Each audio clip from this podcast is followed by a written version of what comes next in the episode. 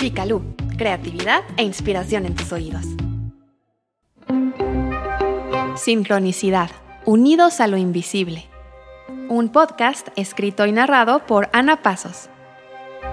Hola, ¿cómo están? Yo soy Ana Pasos y hoy les voy a platicar sobre un fenómeno que estoy segura todos hemos experimentado.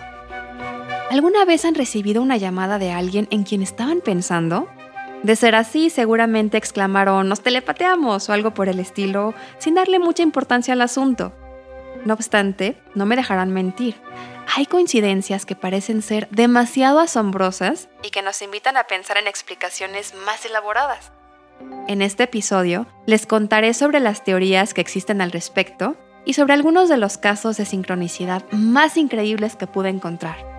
También les voy a compartir mi historia personal con este fenómeno, así que quédense hasta el final para escucharla. Antes les recuerdo que si les gusta nuestro contenido, pueden apoyarnos siguiendo y compartiendo el podcast. Dicho esto, continuemos. Alguien sueña con un amigo a quien no ve hace años y al día siguiente se lo encuentra en un lugar insospechado. Un hombre camina cabizbajo por la calle porque piensa que lo persigue la mala suerte mientras un pájaro descarga sobre él los residuos del desayuno.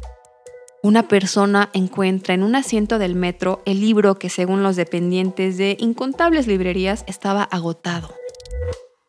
La mayor parte de la comunidad científica considerará que los ejemplos anteriores son simples coincidencias, pero algunos, también científicos y quizás físicos cuánticos, Opinarán que así como dos fotones pueden estar entrelazados sin importar que los separe una distancia inconmensurable, existe la posibilidad, aunque sea pequeña, de que los seres humanos nos conectemos con personas u objetos distantes.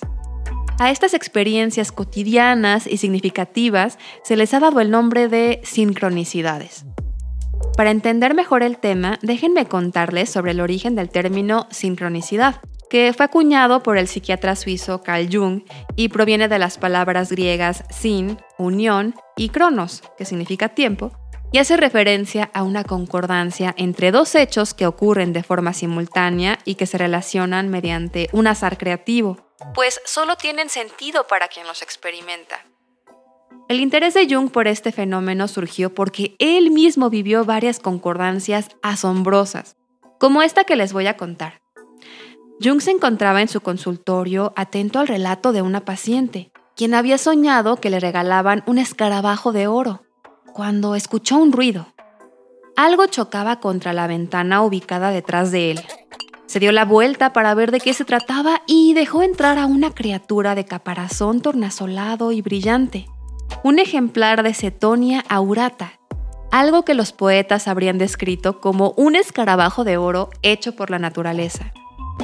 Cabe mencionar que el escarabajo es un antiguo símbolo egipcio de renacimiento, lo cual significó una señal de esperanza para la paciente de Jung. ¿Qué les parece? El fundador de la Escuela de Psicología Analítica creía que la sincronicidad era el mecanismo por el que nos comunicamos con el cosmos, gracias al lenguaje simbólico y universal grabado en el inconsciente colectivo. Para Jung, todos los elementos del universo estaban enlazados entre la psique humana y el mundo material existían puentes llamados sincronicidades. Así, dos eventos hermanados en el tiempo de manera no causal podían ayudar a una persona a comprender o descubrir algún proceso interno, como si el inconsciente se proyectara hacia el exterior. Piensen, ¿alguna vez han tenido una experiencia así que los deje reflexionando? Yo he tenido varias y por eso tuve el interés de hablar sobre este tema.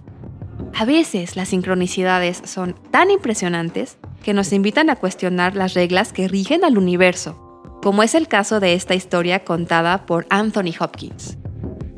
En 1971, el actor galés se preparaba para participar en la versión cinematográfica de La chica de Petrovka. Como él no había leído la novela, decidió subirse al metro y comprar un ejemplar.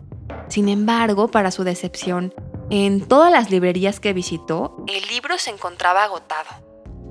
Volvió a tomar el metro en la estación de Leicester Square, eligió un asiento y en este descubrió un viejo libro, el cual estaba lleno de anotaciones. Boquiabierto lo tomó entre sus manos y leyó el título, La chica de Petrovka, así como lo escuchan.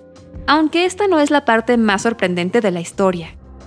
Un par de años después, Hopkins conoció a George Pfeiffer, el autor de la novela, quien le contó que hace algún tiempo le prestó su ejemplar de la chica de Petrovka a un amigo que lo olvidó en un vagón del metro. Hopkins le mostró a Pfeiffer el libro que había encontrado, y los ojos de ambos se abrieron como platos. El ejemplar perdido había regresado a su dueño gracias a una serie de inexplicables coincidencias. El bioquímico y escritor británico Rupert Sheldrake postuló una teoría que presenta similitudes con el inconsciente colectivo de Jung y que podría relacionarse con el fenómeno de la sincronicidad, aunque esta no ha sido aceptada por la comunidad científica. Habla de las resonancias mórficas, que serían los campos de información compartidos y heredados por cada especie animal, vegetal o mineral, los cuales podrían sintonizarse como si fueran frecuencias de radio. Según Sheldrake, todos los campos mórficos juntos conforman la gran memoria de la naturaleza. Si su teoría resulta ser cierta, quizá las sincronicidades tengan que ver con la interacción de los campos mórficos. Tal vez por momentos podamos sintonizar los campos de otras personas, o incluso los de otras especies o el del mismísimo cosmos, y el resultado sea una concordancia significativa para nosotros. Estas ideas nos invitan a pensar en cuestiones espirituales, ¿no creen? A mi mente primero viene una palabra sagrada del hinduismo, Brahman, que es el absoluto unificador presente en todas las cosas, desde una gota de agua hasta un ser humano o una estrella. Y después viene la imagen de una telaraña multidimensional e infinita, cubierta por brillantes gotas de rocío que reflejan todo lo que existe. La red de Indra, que el budismo emplea para describir la interconexión de todos los seres y todos los fenómenos del universo. Sin embargo, las sincronicidades también podrían ser explicadas por un fenómeno científico y aceptado, el entrelazamiento cuántico, que ocurre cuando dos partículas subatómicas permanecen conectadas, sin importar que las separe una distancia inmensa. Si se comprobara que este entrelazamiento sucede también en el mundo macroscópico, sería posible comprender que a veces tengamos instantes de coherencia con otras mentes. Así no habría nada sobrenatural en el hecho de que nos encontráramos en la calle a una persona en quien habíamos estado pensando. Podríamos decir simplemente que nuestras mentes se entrelazaron o sintonizaron. Sin embargo, aún queda preguntarnos cuál sería la explicación de sincronicidades tan asombrosas como la relacionada con la muerte del físico teórico Stephen Hawking, quien dejó el mundo el día en que Einstein hubiera cumplido 139 años y en el que también se celebró el tricentésimo aniversario del fallecimiento de Galileo. ¿Cuáles son las probabilidades? Otra sincronicidad que hace pensar en el más allá es la experimentada por la psicóloga analítica Irene Gadd. Según cuenta, casi en el preciso momento en que murió Carl Jung, un relámpago partió por la mitad un árbol de su jardín, que por cierto era su favorito. ¿Acaso su maestro habría querido enviarle un último mensaje? ¿Qué les parece? Ya que tocamos este tema, debo decirles que una de las sincronicidades más increíbles que he vivido también tiene que ver con los muertos. Déjenme contarles. Mi prima Valeria y yo tenemos una conexión especial.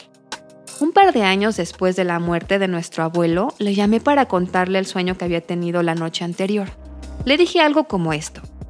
Me encontraba en el cuarto donde el abuelo se ponía a coser sus globos aerostáticos y él estaba ahí, parado frente a la ventana, viendo con curiosidad hacia afuera.